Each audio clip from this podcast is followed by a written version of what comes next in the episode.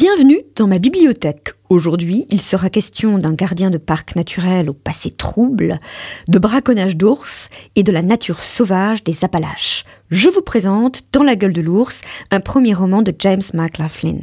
Dans la gueule de l'ours est paru aux éditions Rue de l'Échiquier en 2019. Il a été traduit de l'anglais américain par Brice Mathieu-San et le titre original de l'œuvre est Bearskin. Ce roman a obtenu le Grand Prix de littérature policière en France en 2020. Le roman se situe au carrefour de plusieurs genres. C'est tout d'abord un roman noir et même un thriller. Le personnage principal, Rice, travaille depuis six mois en tant que gardien d'un parc naturel privé de la montagne des Appalaches. Il a été embauché pour ses qualités intellectuelles et physiques. Il a fait des études de biologie. Il doit effectuer euh, différents relevés et classements dans le parc. Et puis c'est aussi un homme capable de vivre seul dans une nature sauvage, parfois hostile. Mais en fait, Rice se cache sous un faux nom. Le lecteur comprend vite qu'il a un passé trouble et le récit qui se passe dans les Appalaches alterne avec de brefs retours en arrière qui eux se situent plus à l'ouest, euh, du côté de la frontière du Mexique. Rice avait déjà effectué des missions de biologiste mais il avait basculé dans un trafic fort peu recommandable pour les beaux yeux violets d'une jeune femme impitoyable. Et des membres du cartel sont peut-être assez trousses. Mais un autre fait problématique vient bousculer la vie de Rice. Un mystérieux ramasseur de champignons sorti de nulle part lui montre qu'une ours a été tuée à l'intérieur du parc naturel. C'est du braconnage. Le cadavre de l'ours est mutilé, la vésicule biliaire et les pattes ont été ôtées. Euh, Rice se renseigne sur les raisons du braconnage de cet animal sur un blog écologique. J'ai donc appris grâce au roman que le commerce illégal d'animaux sauvages et de leurs organes arrivait en quatrième position du marché noir mondial. Certains Chinois sont friands de billes d'ours pour différentes préparations. Ils ont fait des élevages industriels absolument abominables après avoir décimé euh, la plupart des espèces d'ours en Chine. Voilà ce que lit Rice sur le blog.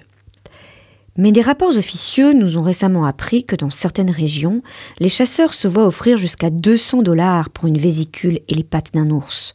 Ces pattes qui, contrairement à la bile, ne peuvent être extraites de manière régulière d'ours captifs, servent à préparer de la soupe et d'autres mets recherchés que les nouveaux riches et un certain type de touristes peuvent déguster dans les restaurants à la mode en Asie du Sud-Est et orientale on constate une tendance particulièrement troublante dans certains comtés.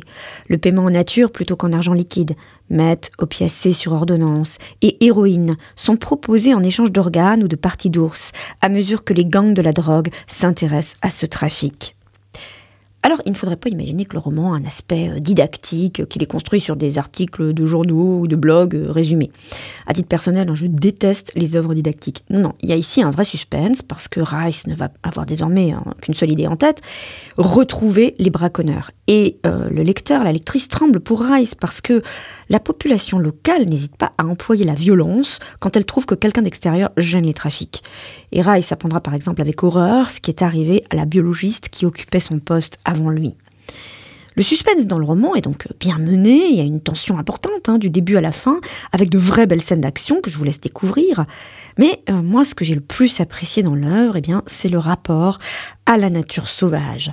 Dans La gueule de l'ours appartient aussi au courant de la nature writing, la littérature des grands espaces. Il y a de magnifiques descriptions sur la manière dont la forêt pénètre peu à peu le monde des humains, et particulièrement le bâtiment situé dans le parc naturel. Ce bâtiment avait été intégré au pré durant les 100 dernières années, et malgré ses efforts pour entretenir l'endroit, une osmose irrésistible était sans cesse à l'œuvre, la vie extérieure se frayant inévitablement un chemin à l'intérieur. Il fermait toujours les portes moustiquaires, et les fenêtres étaient équipées de grillages, mais les mouches, les papillons et les guêpes tueuses de cigales entraient malgré tout. Par temps de pluie, il trouvait sur le sol de la cuisine des crapauds entrés il ne savait comment.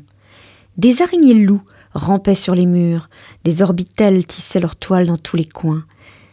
Celles vivant tout près des lampes grossissant de manière inquiétante à la fin de l'été. De minuscules martinets aux ailes effilées descendaient par la cheminée le conduit d'aération pour entrer dans le chalet. Puis ils percutaient une vitre après l'autre, au point de s'étourdir, et il les ramassait par terre pour les porter à l'extérieur, légers et fragiles, d'un gris anthracite, dégageant une odeur de cendres anciennes. Dès qu'il ouvrait les mains, les oiseaux reprenaient conscience et s'envolaient en glissant à travers l'air comme un panache de fumée. Parfois, le rapport à la nature prend même un aspect fantastique. La forêt est un corps vivant, hein, à la fois attirant et dangereux. Cette attirance et cette peur du monde naturel sont exacerbées par la solitude. Rice souffre parfois d'hallucinations, d'étranges pertes de mémoire. Il semble être au bord de la folie. Son corps se confond avec celui de la forêt et les animaux qui s'y trouvent. J'ai adoré ce passage où il enfile sur sa tête des os de vache. Le squelette lui compose alors une étrange coiffe. Il tourna le dos au soleil et découvrit dans l'herbe son ombre grotesque, la silhouette d'un homme portant un casque en os. Un monstre à la tête massive, surmonté de petites cornes trapues. Un minotaure. Aie peur de ça, pensa-t-il. Son cœur battait dans sa poitrine selon son rythme habituel. Aie peur de moi, un rugissement explosa dans les arbres de la montagne. Le vent atteignit le pré quelques instants après, plus dur et froid qu'auparavant, marquant la fin de l'après-midi. Il attendit encore et sentit la lumière du soleil pénétrer lentement dans son corps. Il n'avait rien d'autre que ses vieux os. Il était constitué d'air et de lumière, d'eau et de terre. Il frissonna encore, frissonna de tout son corps, tel un ours. Alors l'union, vous le voyez, avec le vivant, hein, devient cosmique. L'homme saisit euh, les confuses paroles de la nature, il est une partie des éléments, de la terre, de l'eau, mais aussi un ours sauvage. Le roman pose la question de la frontière entre l'être humain et l'animal, ce qui renvoie également à l'intrigue. Jusqu'où Rice ira-t-il dans la sauvagerie? Perdra-t-il son humanité dans sa quête de justice? L'auteur a placé en exergue de son œuvre une citation de Jim Harrison, un des auteurs américains les plus célèbres appartenant au courant de la nature writing. Voici cette belle citation que je vous laisse méditer. La beauté du serpent à sonnette, c'est sa menace. Et cette citation, je trouve, concentre à la perfection les thèmes du roman. L'insoutenable attente d'un danger qui rôde, l'émerveillement face à une nature sauvage dont l'être humain n'est finalement pas si loin. Alors si vous aimez les thrillers et l'inquiétante beauté de la nature, je vous conseille de lire Dans la gueule de l'ours de James McLaughlin et puis euh, vous pouvez retrouver cette chronique sur urban-radio.com.